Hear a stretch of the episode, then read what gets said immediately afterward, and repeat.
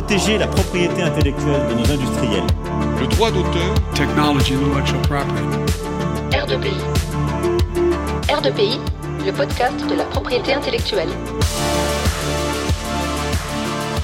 Chers auditeurs, chères auditrices, bienvenue sur R2PI, votre podcast de propriété intellectuelle.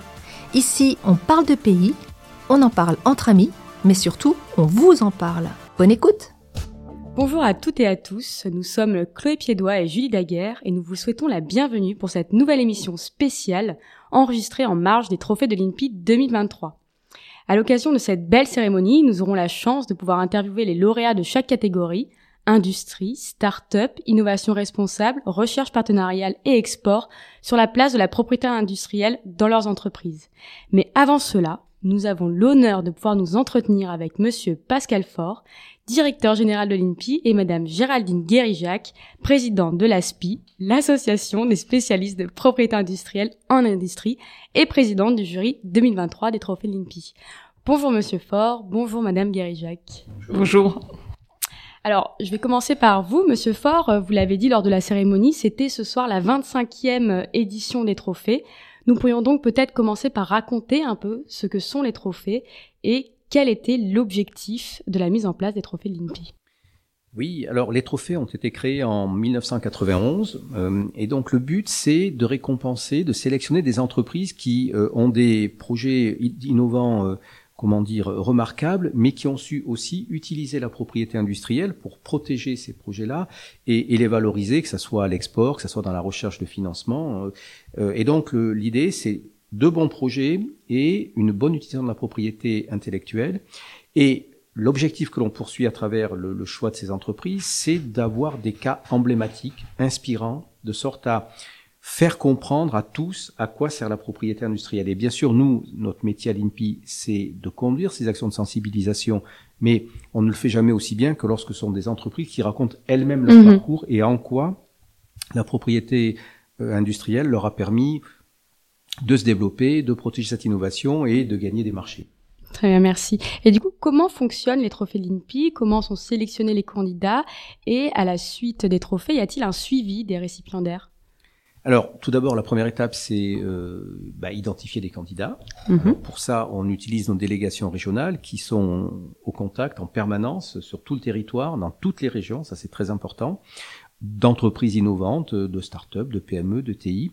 Et euh, chaque année, on leur demande de nous euh, euh, faire part des quelques voilà des entreprises qu'elles ont trouvées euh, comme ayant ces projets les plus les plus intéressants et qu'elles ont pu accompagner justement pour s'assurer qu'il y avait cette démarche de propriété industrielle. Mhm. Donc cette année, on a par exemple comme ça identifié 68 projets qui ont été euh, euh, dans un premier temps euh, sélectionnés. Une fois qu'on a ça, on, cette cette liste, eh bien, on essaye de, de faire une, une shortlist euh, plus courte. Donc, il y a cinq catégories de, de, de, de comment dire, de, de trophées. Dans chaque catégorie, on sélectionne euh, sur la base d'une une petite commission interne trois projets Mhm. et à ce moment-là on fait appel à un jury euh, donc multi multi compétent disons euh, qui rassemble euh, des entreprises des experts en propriété industrielle des, des, des représentants de l'État des gens qui suivent l'innovation et on leur demande ben, collectivement de sélectionner le lauréat par Mhm. catégorie. euh, et donc c'est vraiment un choix collégial euh, sur la base euh, de- d'un vivier d'entreprise qui est le fruit de notre travail d'accompagnement Mhm. au quotidien. Alors justement, euh, Géraldine Guérijac, vous avez été membre du jury 2022. Vous êtes cette année euh, la présidente des trophées de l'INPI 2023. Pourquoi avoir accepté de présider cette édition? Qu'est-ce que cette présidence représente pour vous? Et plus largement, que représentent les trophées de l'INPI Eh ben, je dois dire que quand l'INPI, la personne de, de Pascal Faure, m'a proposé d'être la présidente du jury, j'étais un petit peu surprise. Parce que historiquement, ce sont plutôt des, des anciens lauréats ou des entrepreneurs, des, des PDG, des, des présidents de, de start-up qui euh, ont la pleine connaissance de l'innovation et qui viennent euh, présider ce jury. Et bien sûr, il y a des professionnels, dont l'ASPI, des professionnels de l'API qui sont dans ce jury. Donc j'ai été un petit peu surprise parce que c'était pas très habituel.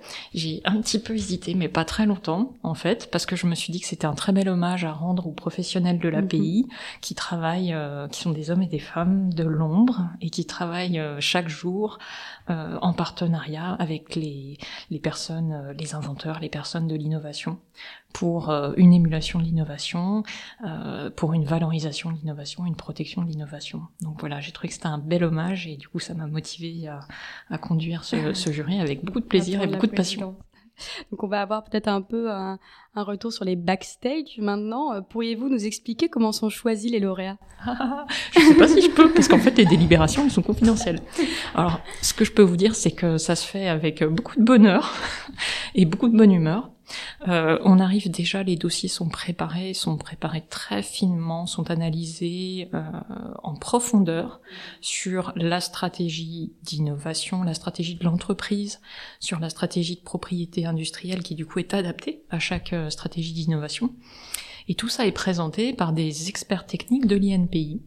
Donc il y a une présentation euh, qui dure euh, 10 minutes, 15 minutes par Mhm. candidat, qui est vraiment très euh, très complète et qui est suivie euh, justement d'un tour de table. Donc on était très à table cette année, qui est suivi d'un tour de table où toutes les tous les professionnels, comme disait Pascal, le panel des professionnels, les différentes fonctions qui travaillent dans l'écosystème de l'innovation peuvent se prononcer. Et c'est vraiment très bien. Euh, je- je- j'encourage euh, les personnes, si elles le peuvent, à participer à ce jury, parce qu'en fait, on met en, on met en contact euh, l'ensemble des acteurs qui devraient quotidiennement se parler euh, et parler de la propriété industrielle. Euh, et du coup, ça donne des, des échanges très riches, euh, avec des points de vue variés, mais très intéressants. Et au final, à bien discuter, on est arrivé à peu près... euh, sauf peut-être une catégorie où vraiment c'était très serré serré, mais euh, le, le, le candidat a été choisi, enfin le finaliste gagnant a été choisi euh, finalement assez simplement. Tout s'est bien passé. Donc on l'a dit, les, les trophées de l'IMTI euh, récompensent en fait l'utilisation euh, des outils de la propriété intellectuelle euh, par les entreprises. Donc Monsieur Faure, pensez-vous que la propriété intellectuelle soit à la portée de toutes les entreprises? Oui, écoutez, c'est ça le défi, c'est-à-dire que quand on parle avec les, les entreprises, alors quand on parle d'entreprises, c'est plutôt les PME, euh, les startups, les ETI, mais on Mhm. parle pas des grands groupes là. Le, le tout le challenge, c'est de tout le défi, c'est de leur faire comprendre que c'est pour eux. Et souvent, ce qu'on entend, c'est ah oui, mais la propriété industrielle, c'est compliqué, euh, c'est cher, et puis j'ai pas le temps, je verrai plus tard. Ben non, c'est tout l'inverse. C'est pas si compliqué que ça. Euh, deux, euh, c'est pas si cher que ça. Par contre, ne pas l'utiliser, ça, ça peut coûter cher. Voilà. Et puis, euh, et puis, j'ai pas le temps. Alors là, c'est l'erreur à éviter parce que comme tout est fondé sur l'antériorité, il vaut mieux s'en occuper au début Mhm. que plus tard parce qu'après c'est trop tard. Et nous, tout notre rôle, nous à l'INPI, c'est précisément, avec l'ensemble des professionnels, c'est d'amener ce message et de convaincre que chacun peut et doit utiliser la propriété comme un outil au sein de sa stratégie. Et à la question, oh là là, c'est compliqué, euh, euh, c'est un sujet euh, d'experts par des experts pour des experts. Moi, je leur dis, mais attendez, vous dirigez une entreprise, vous faites de la stratégie, vous conduisez une voiture tous les jours. Est-ce que vous savez comment elle marche, votre voiture? Est-ce que vous avez ouvert le capot? Non. Ben là, c'est pareil. Si vous voulez utiliser la propriété industrielle, vous ferez appel à des experts qui vous mettront les choses en forme, mais vous, vous devez comprendre à quoi ça sert, parce que c'est un outil stratégique pour défendre son innovation et valoriser ses investissements. Donc la stratégie pays doit être primordiale dans euh, le développement des entreprises. Euh, Géraldine Guérijac, peut-être, est-ce que les stratégies de propriété intellectuelle ont- ont-elles beaucoup évolué au cours de ces dernières années? Alors je dirais oui, les stratégies de propriété intellectuelle ont beaucoup évolué parce que déjà les stratégies d'innovation ont beaucoup évolué. Avant on était euh, assez souvent chacun dans notre dans notre coin, chacun dans notre entreprise. Et de plus en plus, en fait, euh, les, les, les experts sont aussi en externe et on doit faire appel à, à des experts externes, à d'autres entreprises, pas forcément euh, des grands groupes s'adressent aux grands groupes, mais des grands groupes s'adressent aussi à des, à des instituts publics ou à même à des startups ou à des sociétés qui sont vraiment très expertes. Donc c'est de plus en plus de la recherche de l'innovation partenariale. Et donc l'API s'applique, euh, s'adapte aussi. L'API a le devoir de s'adapter à ça. Donc elle évolue beaucoup. Et elle évolue même dans le, dans le bon sens, je dirais, parce que c'est de plus en plus intéressant, euh, avec, euh, avec un nombre de, de- d'acteurs vraiment diversifiés. qui innovent de manière toute, toute différente et, et collective pourtant. Donc, vous parlez d'innovation différente. Pensez-vous que l'innovation, justement, qu'on pourrait appeler de rupture, appartient uniquement aux startups? En tout cas, c'est une belle, belle particularité des startups. Oui, il y a pas mal de startups qui font vraiment rêver parce qu'elles ont des innovations de rupture et parce qu'elles sont les, les premières à, à, proposer une technologie sur le marché. Donc oui, ça fait rêver. Et c'est vrai que parfois des grands groupes sont aussi là ben, pour faire du, du chiffre d'affaires, mhm. euh, euh, mais ont une petite partie quand même réservée à l'innovation de rupture. Par contre, l'innovation de rupture, ça se fait aussi quand on est très agile, euh, très ouvert, et quand justement on est prêt à aller vers les autres pour collaborer avec les autres. Donc au final, je pense que si on a ce, cet état d'esprit, l'innovation de rupture, elle peut aussi se retrouver mhm. dans les grands groupes. Merci beaucoup. Alors pour clôturer l'introduction de cette euh, émission dédiée au trophée de l'INPI, peut-être euh, Pascal Faure, y aurait-vous un message à faire passer aux entreprises sur la place de la propriété intellectuelle? Quels conseils donneriez-vous aux plus petites entreprises?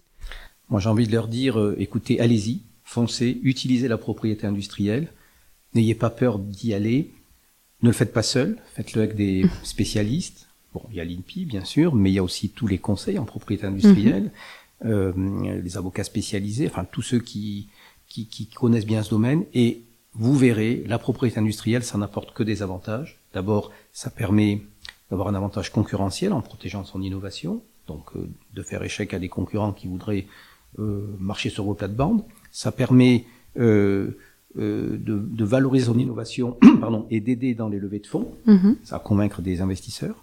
Ça permet de trouver des partenariats, parce que quand on a un titre de propriété industrielle, on peut aller négocier avec un tiers en lui disant j'ai besoin de ton innovation, mais tu as peut-être besoin de la mienne, donc euh, on peut peut-être s'entendre.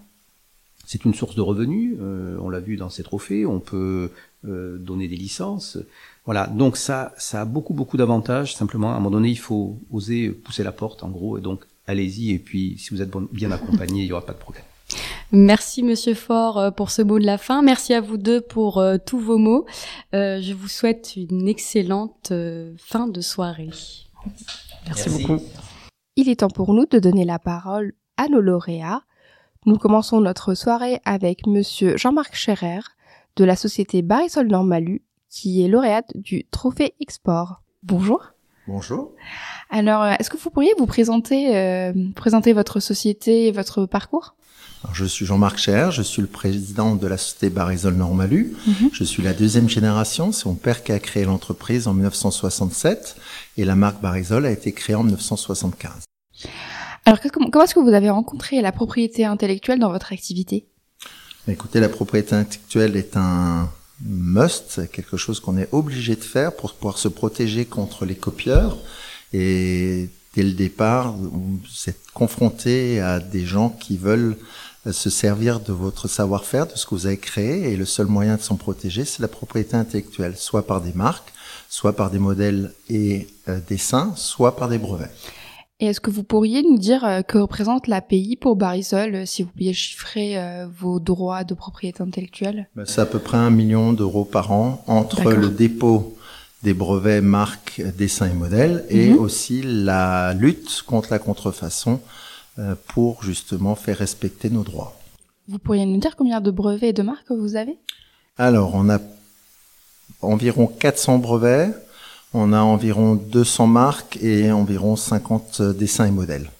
Et avec euh, tout ce beau portefeuille, est-ce que vous êtes accompagné? Est-ce que vous avez un service dédié à l'API en interne ou est-ce que vous faites plutôt appel à des CPI euh? Alors on a les deux, on a un mhm. service en interne et on a des CPI qui nous aident aussi, notamment pour le dépôt des brevets.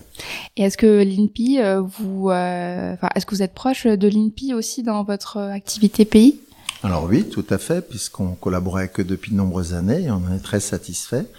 Et c'est essentiel pour justement pouvoir aller de l'avant dans notre développement à l'international et dans la protection de notre savoir-faire. Et en parlant de ce développement à l'international, euh, est-ce que vous pourriez, euh, pour nos auditeurs, leur expliquer comment l'API vous a aidé à développer euh, votre export et surtout à la société de manière générale? Alors l'export, c'est dans notre ADN. Hein. Nous exportons dans plus de 100 pays Cela représente plus de 65% de notre chiffre d'affaires. Et quand vous êtes dans un pays, si vous n'avez pas protégé votre marque, ben, d'autres gens euh, s'en servent. Et nous avons de nombreux cas, euh, notamment euh, que ce soit, je voudrais pas que ce soit caricatural, mais en Chine, mais aussi en Pologne et puis aussi en Allemagne, où nous avons eu des cas de gens qui ont essayé de copier notre marque et donc c'est grâce à la propriété intellectuelle et au fait qu'on avait enregistré nos marques qu'on a pu se défendre et faire cesser cette contrefaçon. Et juste pour chiffrer, pour les personnes qui n'étaient pas au trophée, vous pourriez leur dire combien représente l'export euh, pour votre société? Alors c'est 65% du chiffre d'affaires. Quand même. Donc c'est très important aussi pour vous de protéger votre pays euh, à l'international aussi. Et donc que représente ce trophée export pour vous? Écoutez, c'est déjà une euh, joie d'être ici avec plein de gens euh, très dynamiques et surtout une reconnaissance euh, de notre travail depuis de nombreuses années et notamment de tout ce que font euh, les collaborateurs et collaboratrices de l'entreprise au quotidien. Monsieur Scherer, quelle serait la suite après ce trophée pour l'export? Est-ce que vous avez un engagement particulier à tenir? C'est-à-dire, si je peux me permettre. C'est-à-dire, euh, est-ce que vous voulez encore plus développer votre activité d'export? Est-ce que vous avez des projets dans ce sens-là? Alors, euh, l'export continue de se développer. Euh, c'est comme je vous l'ai dit avant, dans notre ADN, donc on a des gens qui viennent nous contacter, par exemple du Suriname euh, ou de Mongolie, pour justement collaborer avec nous. Et par ailleurs, euh, dans notre ADN, il y a le fait de créer aussi des nouveaux produits, des nouvelles solutions. Et récemment, nous avons mis au point une nouvelle toile que nous appelons BioWood.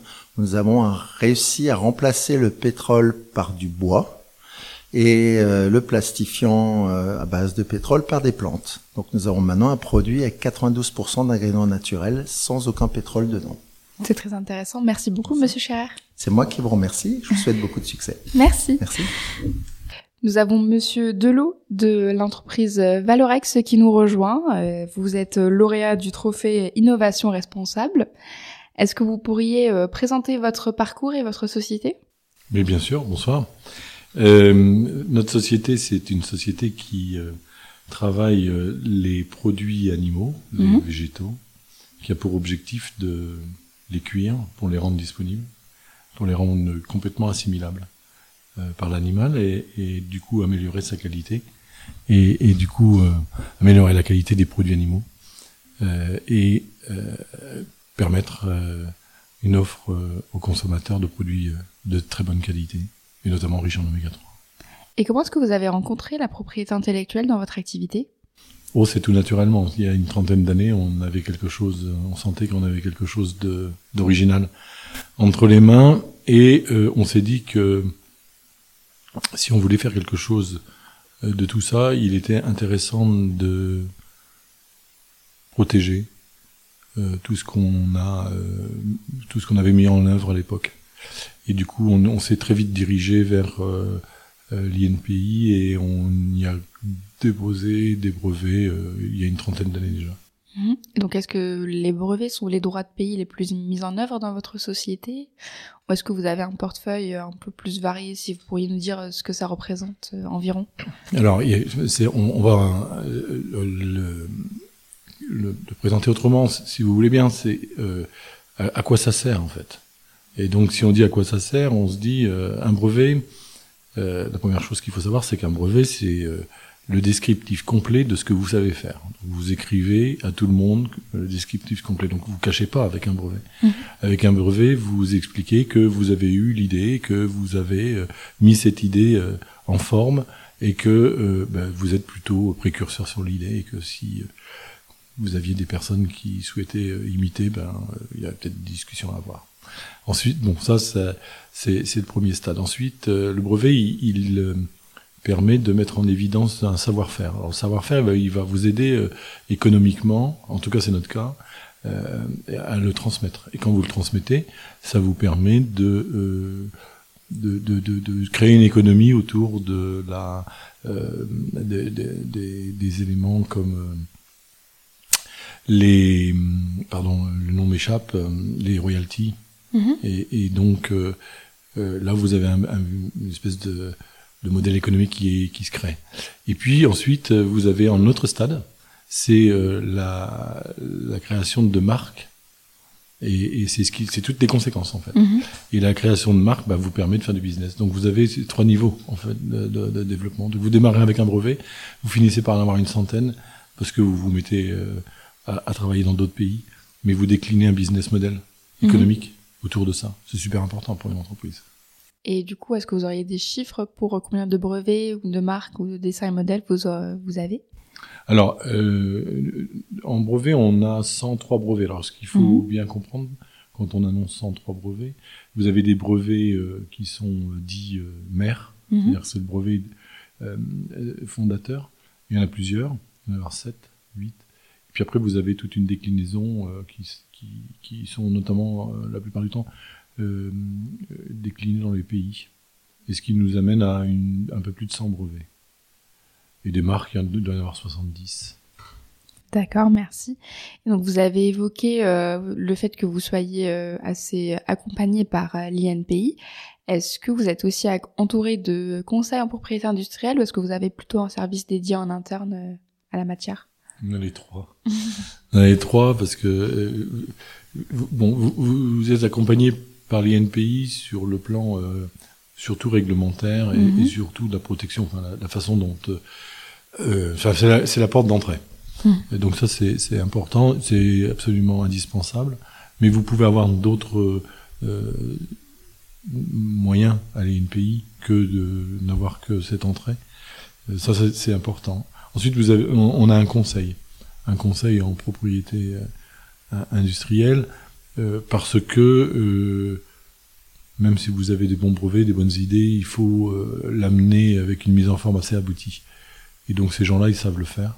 Et puis ils savent vous dire si c'est brevetable ou pas brevetable, parce que des Mhm. idées, vous imaginez qu'on en a beaucoup, et elles sont pas toutes brevetables. Il faut que pour que ça soit brevetable, il faut réellement que 1 plus 1 égale 3, et donc ça c'est un peu plus compliqué. Donc ça c'est le deuxième niveau.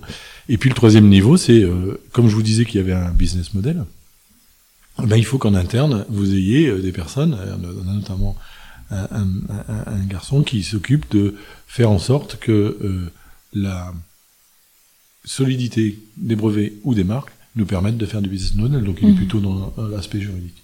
Très bien. Euh, Est-ce que vous pensez que Valorex, euh, sans l'API, serait euh, la société développée qu'elle est aujourd'hui? Ou est-ce que un- ça serait la même chose euh, sans l'API Ah bah non, de toute façon, non. Ça ne veut pas. Ça veut pas. Avec les chiffres que je viens de vous donner, vous imaginez. Euh, ça serait... Non, non, c'est pas possible. Puisque notre business model, euh, comme je vous l'ai dit, repose dessus. Mhm. Alors, pas pour tout, évidemment, mais sur une grosse partie. Et ça, ça naît de ça. Vous savez, quand euh, on a commencé dans notre métier hein, à cuire ses graines, à amener euh, euh, y- y- des, choses intéressantes chez les animaux, puis chez les hommes, euh, il a fallu le montrer. Et puis il a fallu euh, convaincre, dire à quelqu'un que euh, ce, ce- cette viande-là ou ce lait-là est plus riche en oméga 3 qu'un autre. Ben, si vous arrivez comme ça et que vous le dites, euh, je suis pas sûr qu'on vous croit.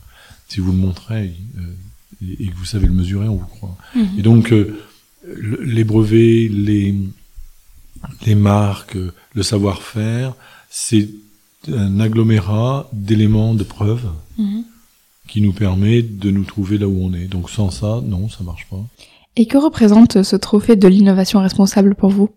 C'est le succès d'une équipe, d'une entreprise euh, qui est euh, la, la, la résultante de 30 ans d'innovation et d'innovation collaborative, puisqu'on n'innove pas tout seul, on innove avec beaucoup d'autres. Et donc c'est un modèle un peu original. Donc ça, c'est- beaucoup d'émotion, parce qu'il y a ça. Et donc euh, on se dit que finalement, euh, on a bien fait. Et puis c'est beaucoup de fierté, parce que ils- tous dans l'entreprise, tous les collaborateurs euh, savent ce que c'est qu'un brevet. Ils en ont entendu parler, en tout cas. Ils savent ce que c'est qu'une marque, qu'un savoir-faire, puisqu'ils le voient souvent. Et donc, euh, ils peuvent être fiers de ce qu'ils ont fait. Merci beaucoup, Monsieur Delot. Bonne soirée. Bonne soirée. Nous continuons cette émission spéciale avec Monsieur Vincenot euh, de euh, l'entreprise EDAP TMS. Donc votre entreprise est lauréate euh, du trophée de l'industrie. Bonsoir. Bonsoir. Est-ce que vous pouvez vous présenter et présenter votre société? Oui, donc je m'appelle euh, Jérémy. Euh, je suis responsable innovation et technologie au sein de la société EDAPTMS. Mhm. C'est une société qui utilise les ultrasons euh, pour traiter du cancer. On connaît généralement les ultrasons pour faire euh, de l'imagerie, l'échographie ou le Doppler par exemple. On connaît un peu moins les ultrasons pour faire de la thérapie. Mhm. Et en fait, c'est quelque chose qui, euh, qui marche très bien. Ça fait, euh, ça chauffe les tissus et jusqu'à la brûlure. Et on utilise donc ces technologies pour viser des cancers, euh, notamment le cancer de la prostate, où on vend une machine pour, pour traiter ce type de, de pathologie.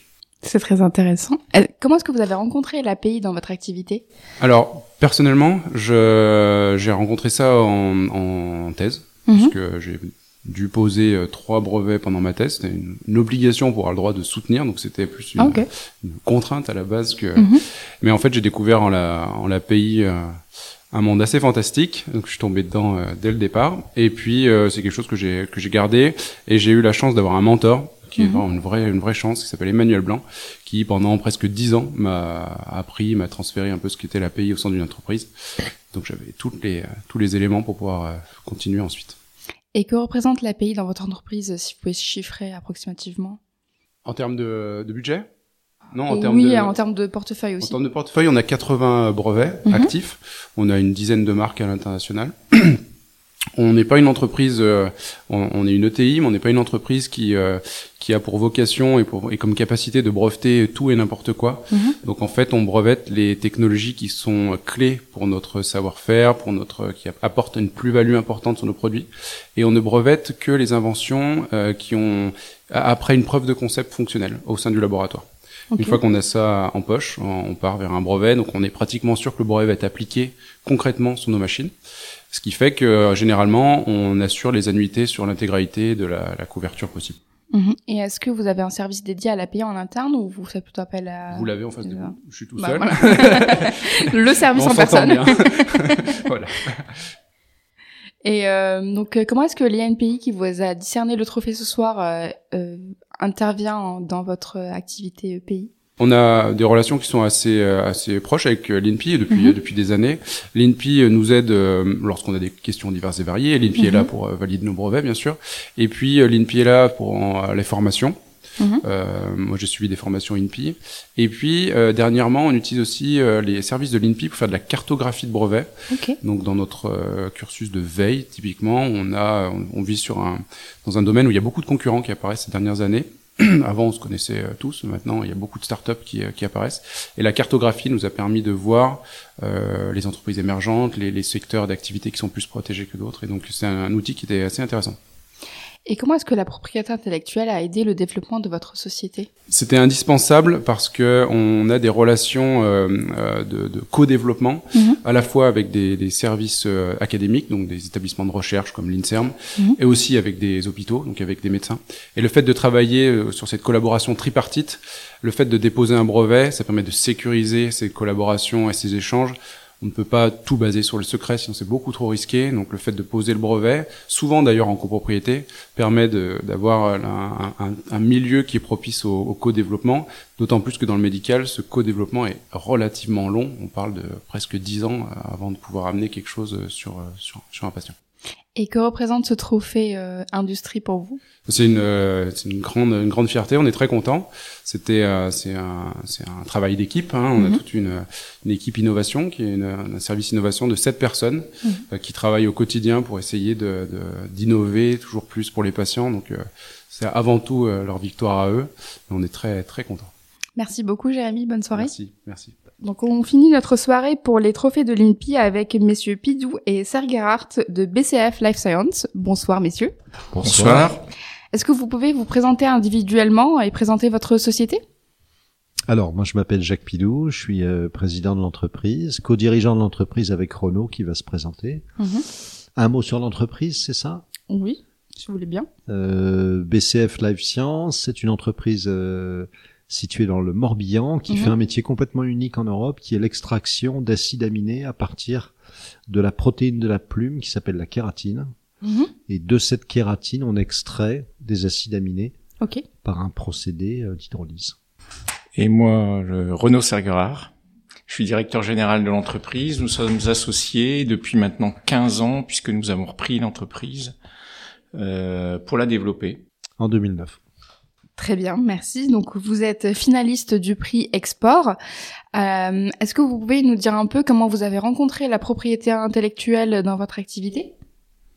Alors la propriété intellectuelle, on l'a rencontrée rencontré brutalement puisque en 2017, euh, un brevet euh, un brevet était en capacité de nous gêner dans nos activités et donc c'est par ce biais-là qu'on s'est intéressé à la propriété intellectuelle et qu'on en a fait aujourd'hui euh, un réflexe au quotidien euh, euh, au sein des équipes R&D. Et que représente euh, l'API pour votre entreprise Si vous pouvez nous chiffrer un peu votre portefeuille pays. euh. Alors aujourd'hui, la propriété intellectuelle, c'est neuf brevets déposés depuis 2017 euh, et au total euh, des brevets étendus dans une cinquantaine de pays.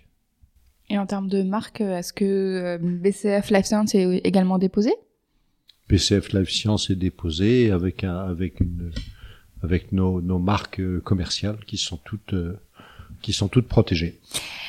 Vous pourriez nous chiffrer un peu ce que représente l'export dans votre chiffre d'affaires? Alors l'export représente euh, 65% de notre chiffre d'affaires. Mhm. On exporte euh, on exporte beaucoup en Europe évidemment. Mhm. Euh, on exporte en Amérique du Nord, qui est un pays euh, dans lequel on, on a une, euh, une croissance significative, et puis en Asie du Sud-Est et surtout au Japon, qui est un pays euh, historique pour nous. Ça fait 20 ans qu'on travaille avec le Japon. Mhm. Et c'est vrai que c'est un pays auquel on est très attaché parce que les standards de qualité sont très exigeants. Et donc, en général, on dit que quand on réussit au Japon, on peut réussir à peu près partout dans le monde. Ça, c'est bon à savoir.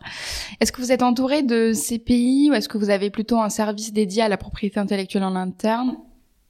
Alors on a on a personne en interne qui s'occupe de la propriété intellectuelle, ce sont les équipes R&D directement en contact avec un conseil qui est qui est installé euh, pas très loin de chez nous euh, et donc qui est hyper réactif euh, et et qui connaît très bien l'entreprise tout en étant à l'extérieur de l'entreprise.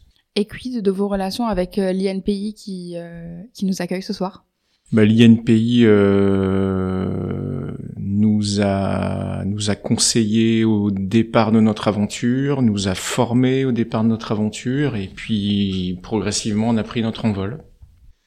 Et que représente euh, bah, cette nomination pour les trophées euh, pour vous? Bah, c'est une grande reconnaissance pour le travail qui est réalisé, c'est une fierté parce qu'on est sélectionné euh, parmi les 15 entreprises françaises, euh, même si euh, voilà on n'a pas atteint la plus haute marche. C'est aussi une fierté pour nos clients, hein, puisqu'il on a des, des protections qui profitent aussi directement à, à- à certains de nos clients. Et on a aussi des protections sur les- des sujets sur lesquels on a travaillé en collaboration avec nos clients pour défendre un co-développement, par exemple. Très intéressant. Et quelle est la suite alors pour BCF Life Science?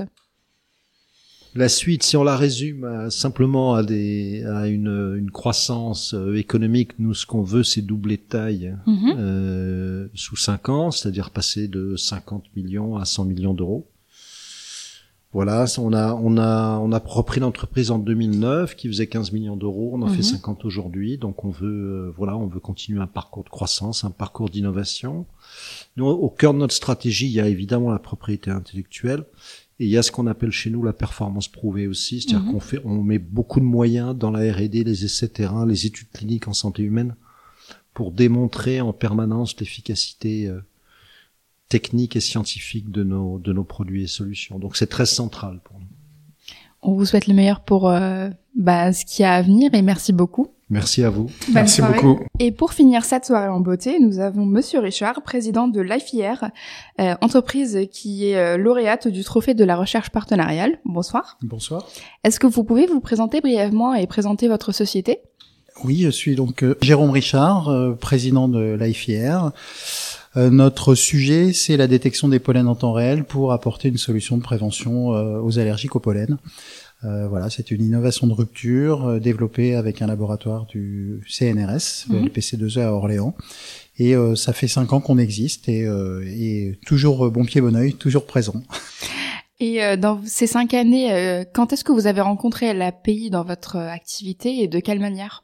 Alors l'API, on l'a rencontré euh, quasiment dès le début. Mhm. Euh, dès lors qu'on a euh, eu les contours de notre innovation, on a commencé à regarder euh, ce qu'il était possible de faire. Mhm. D'abord par des recherches d'antériorité, euh, et puis ensuite, euh, ben, quand on a eu euh, développé notre cette innovation, cette fameuse innovation, on a travaillé sur un brevet. Mhm. immédiatement. Donc on a rencontré l'INPI dans un premier temps sur un passe pays pour nous aider à, à faire un peu l'état des lieux de cette innovation dans son contexte international.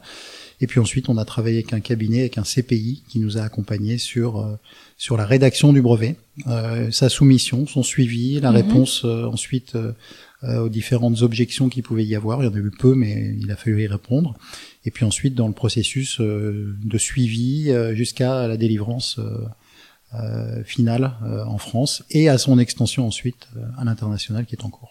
Est-ce que vous avez quelqu'un en plus euh, de votre CPI et de l'INPI en interne qui euh, vous accompagne en pays Non, en fait, mhm. on a, euh, on s'est, on n'a pas jugé utile de se staffer. On a un brevet pour le moment. voilà, on en aura peut-être d'autres, hein, mais pour l'instant, c'était pas, c'était pas nécessaire. On était bien accompagné par notre CPI et puis par l'INPI, bien sûr. Et sans votre brevet, est-ce que vous pensez que l'IFIR serait ce qu'elle est aujourd'hui? Sûrement pas. Le brevet, il a deux fonctions. Il mhm. a la protection, bien sûr, la protection de l'innovation, ou en tout cas le frein à la copie de l'innovation. Et puis, euh, il a aussi une, une, autre vertu qui est très importante, c'est la valorisation de cette innovation. C'est-à-dire mhm. que dès lors que vous avez un brevet, euh, vous êtes pris au sérieux parce qu'il y a euh, vraiment quelque chose de particulier, de spécifique, qui est qui valorise le projet, qui valorise l'innovation. Donc ça, on n'en serait certainement pas là si on n'avait pas eu la capacité à déposer un brevet, à l'obtenir Hein, parce qu'il y a mhm. beaucoup de gens qui, euh, qui disent brevet en cours, mais euh, encore faut-il l'obtenir, ce qui est notre cas. Donc non, non, on n'en serait pas au même point. C'est un gage de sérieux, euh, c'est un gage de protection et, et même du point de vue marketing de, du projet, c'est très important. Et mhm. aussi, aussi beaucoup vis-à-vis des investisseurs. Un investisseur qui voit qu'il y a un, brevet. Alors le mieux c'est d'avoir un portefeuille de brevets. Nous pour l'instant le portefeuille est un peu plat. Il y a un mhm. brevet et ce brevet il est valorisable dans le cadre de négociations ou en tout cas de de, perception de notre projet auprès d'investisseurs. Donc euh, la réponse est non, on n'en serait sûrement pas là si on n'avait pas de brevet. Et vu qu'on parle du trophée de la recherche partenariale, est-ce que votre brevet est en co-titularité avec euh, un laboratoire? Absolument, il est en co-titularité titularité. Titularité, pardon, j'ai du mal. Il est un peu tard. Et donc en fait, oui, euh, on est co-titulaire de ce brevet avec le CNRS. On est à 50-50, mhm. et ensuite on a euh, une, un, droit d'exploitation, une licence d'exploitation sur ce brevet, sur la mhm. part euh, CNRS, qui nous permet de d'exploiter cette notre innovation, notre co-innovation. à l'international de, façon exclusive. Donc ça c'est très important. Donc voilà, c'est un co un co-dépôt de brevet. Très bien, merci. Et que représente ce trophée pour vous justement bah, Pour nous, c'est une belle surprise. C'est euh, une belle reconnaissance, euh, comme je j'ai pu le, dire tout à l'heure lors de la remise. Pour nous, euh, on vient de nulle part. Hein, mhm. on vient de nulle part. On vient juste en tant qu'allergique avec une idée. On trouve une innovation, on la développe, on la brevette, on la on la met en œuvre, on l'industrialise. on arrive jusqu'au marché, on arrive jusqu'à notre but, c'est-à-dire de délivrer une information à des allergiques mhm. et euh, être reconnu euh, comme une innovation importante au niveau national par euh, par l'INPI qui est quand même une institution hein, très très très reconnue et très importante. Mhm. et, et tout ça au milieu de d'autres innovations exceptionnelles hein, voilà. On se dit qu'on a beaucoup de chance. On se dit que c'est c'est c'est une très très belle chose. Et on est ravi d'avoir reçu reçu cette cette distinction ce prix Bon, encore nos félicitations. Quelle est la suite pour la filière, Monsieur Richard? Alors la suite, c'est continuer. Euh, là, on a on a cinq ans, ça fait euh, trois ans et demi de travail pour développer, pour stabiliser, pour euh, intercomparer notre solution par rapport à des solutions existantes.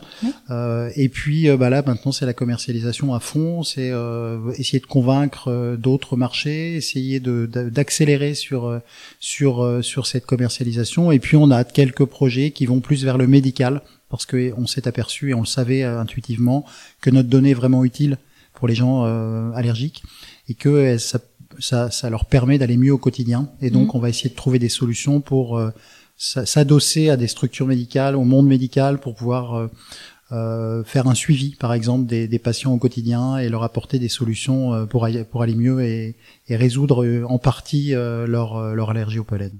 Bah, en tant qu'allergique au pollen, je vous souhaite beaucoup de réussite pour la suite et une agréable fin de soirée. Merci beaucoup, bonne soirée. Merci. C'est ainsi que nous concluons notre épisode de cette semaine dédié au Trophée de l'innovation. Je vous remercie, chers auditeurs, chères auditrices, de nous avoir écoutés et je vous dis à bientôt. Merci d'avoir écouté R2PI, un podcast proposé par le CEPI. Retrouvez notre actualité sur le site du podcast et sur nos comptes Twitter, Instagram et LinkedIn. Les liens sont en description de l'épisode. Vous pouvez également nous écrire par email à l'adresse r2pi.contact@gmail.com. À la semaine prochaine.